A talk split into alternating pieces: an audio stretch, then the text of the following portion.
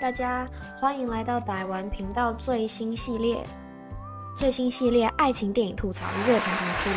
我是吐槽大使应鱼。爱情电影总是让人深陷其中，总是会沉浸在粉红泡泡的幸福感中，对吧？但有时候因为自己不是女主角的沮丧，把人拉回现实，这个时候就会发现很多很想吐槽的点呢。这绝对不是根据真实经验。好的，既然那我们要来做，嗯，就是关于电影相关影片，所以先来进行最重要的免责说明。这些影片纯粹娱乐，吐槽归吐槽，但都是真心很喜欢这些电影的，所以另类帮推销。如有冒犯，还请告知。好的。那让我们直接进入开宗第一部电影。第一部电影就让我们从 Netflix 轻松浪漫小品的 Kissing Booth 亲亲小站开始。让我们先开始剧情介绍，就是让大家有概念。如果你没看过的话，然后如果你还没看过，拜托去 Netflix 上面看这部电影，超可爱。剧情介绍。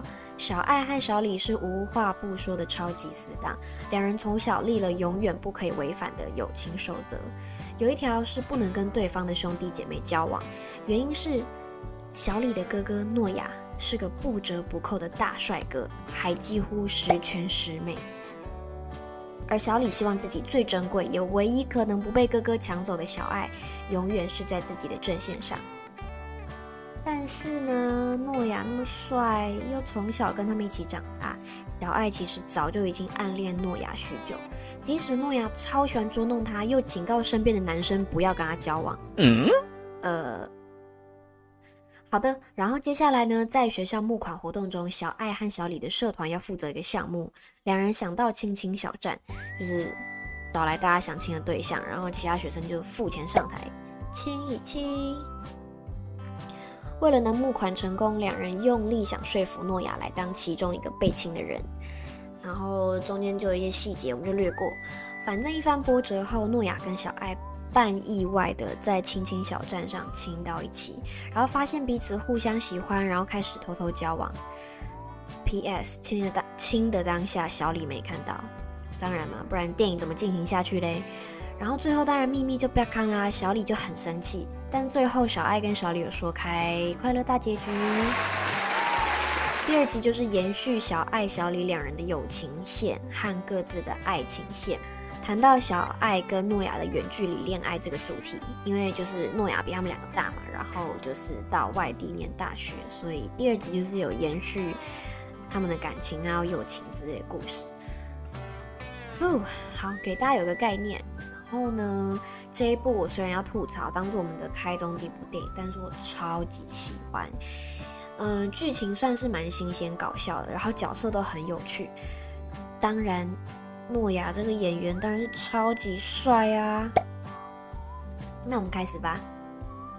第一点当然是，最好是青梅竹马的哥哥可以这么帅，同意吧？我不知道，可能在外国是这样吧，但是我非常怀疑在台湾有这种啊，大大概跟签乐透一样的几率吧。就是我想一下，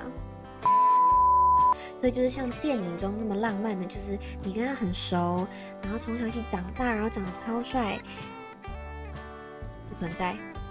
所以呢，嗯。好吧，如果你有超帅的青梅竹马，或者是青梅竹马兄弟之类，拜托下面留言分享，超想知道现实中的幸运儿。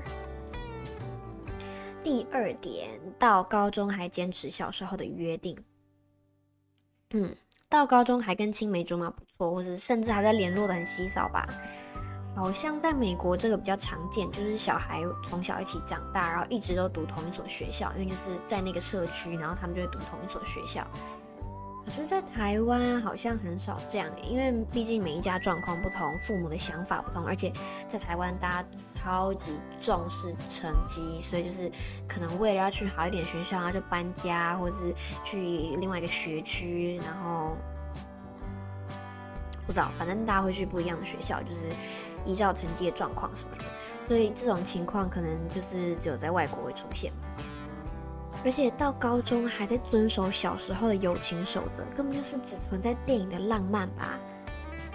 在电影中看起来是很可爱、很浪漫嘛，就是比如说呃男女主角的那个一个友情守则，就是什么呃只要吵架就要其中一方就要买冰淇淋给对方，然后两个人就要一起吃冰淇淋，然后原谅对方，就是很可爱、很浪漫。但是电影自己也马上吐槽这一点啦，毕竟人都会长大嘛，就会改变，所以小朋友的守则就会变得绑手绑脚。像是小李想要限制小爱不跟他哥交往，我是可以理解啦，但是他哥这么帅，然后，OK。第三点是最受争议的青梅竹马之间的感情，嗯，就是为什么青梅竹马一定会变情侣啊？不合理啊！他们一起长大哎，然后那为什么青梅竹马就一定不会喜欢彼此？他们最了解对方，还有超强的默契哎。看，好吧，不同的角度。然后，当你看了很多的美国电影，很多的日本电影，就会发现，好像就是在美国电影中比较容易就是。就是很纯粹的友情，很纯粹的青梅竹马，就是两个人就是因为从小一起长大，然后很熟悉彼此，所以就不会就像兄弟姐妹嘛，所以你就不会觉得就是喜欢对方。可是，在日本的爱情电影、青春电影，好像很常出现就是青梅竹马最后走成情侣。当然，前提是对方可能很帅、很正之类的吧。所以，也许小爱觉得小李不够帅。OK。再来是跟这部电影名字有关的大重点，真的如果有亲亲小站，你敢亲吗？你亲得到帅哥美女吗？我们就以普通一般同学角度讨论吧。我们就是普通平凡凡夫俗子，我们不是帅哥美女，所以真的有亲亲小站，你敢亲吗？你亲吗？这句听起来好好玩哦，亲亲小站，你亲吗？嗯嗯。我说你敢亲吗？你怎么知道卫不卫生啊？呃，而且如果你从来没有亲过人的话，那就是你的初吻呢。你要献给青青小站的蒙眼模特吗？我就说，嗯，如果是帅哥的话，可能可以考虑吧。哎，嗯，再来，你亲得到帅哥美女吗？搞不好轮到你想的时候，不是轮到你排队排到的时候，像在电影中呈现就是。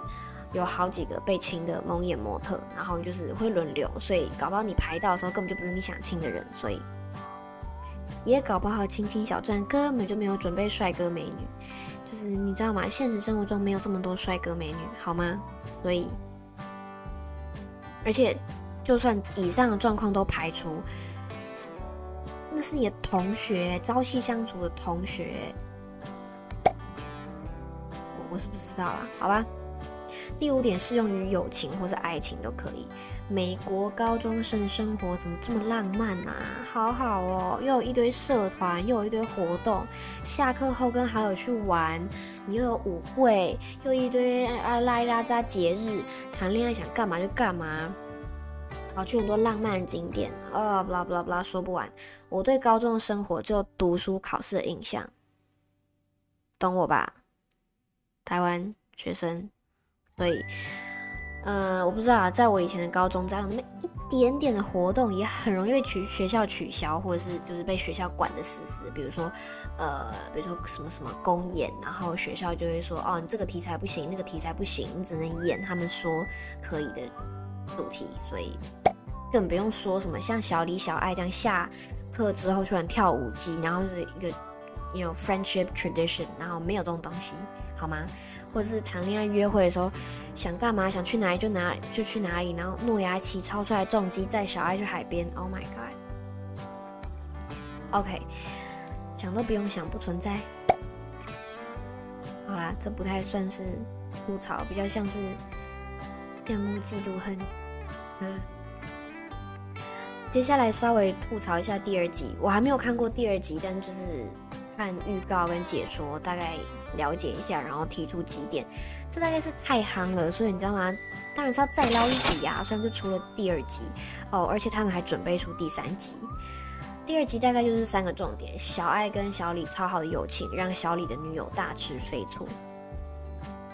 The course，小爱和诺亚的远距离爱情备受考验，也是老梗。哦，但是这一点蛮真实的，所以，吧。小爱跟小李准备要考大学，然后就是根据这三个剧情的重点，有两个槽点，我看到是第一个是最好是可以忘记这么多女友的事情啊，就是在第二集中，小李跟女友感情开始有一点危机感，因为小李老是跟小爱腻在一起。老梗，你真的会这样吗？你都交了女朋友，还一直跟青梅竹马整天腻在一起？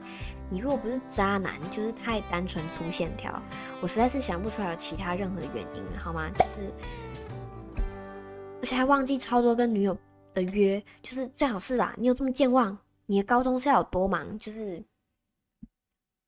所以你们是怎样生活过太浪漫，有太多事情要做，所以超忙的，还是你有多不在意女朋友？然后呢，第二个槽点是考大学是可以这样依小时候的约定决定的嘛？就是，反正这一这个电影的，哦天哪，我还激动。呃，这个电影的主轴就是小爱跟小李就是青梅竹马，然后他们有超多的就是友情守则，所以呢，其中一条呢就是他们约定两个人要一辈子都要读同一所学校。呃，高中以下，甚至包含高中都还可以理解，就是你若住隔壁，然后你们没有对，就是没有特别的想法，嗯，可以理解。但是大学，Hello，你要不要干脆未来在同一个地方工作，然后结婚算了，一辈子不要分开啊，对不对？这样比较合理吧？大学你还读同一所，然后当然就是，当然就是。电影当然就是要进行，就是女主角有 second thought，她她觉得她想要去另外一所学校，她想要跟诺亚去同一所学校，所以 blah blah blah。那大家自己去看第二集，我也要去看第二集。好的，今天的影片就到这边，希望你喜欢。说了这么多，但这部《亲亲小站》真的大腿超好看，超可爱，超养眼。看完之后，欢迎来底下留言观后心得。说再见之前，帮我们按 like、订阅、加分享，顺便关注我们的脸书、IG、Twitter。我们下部影片见，拜拜。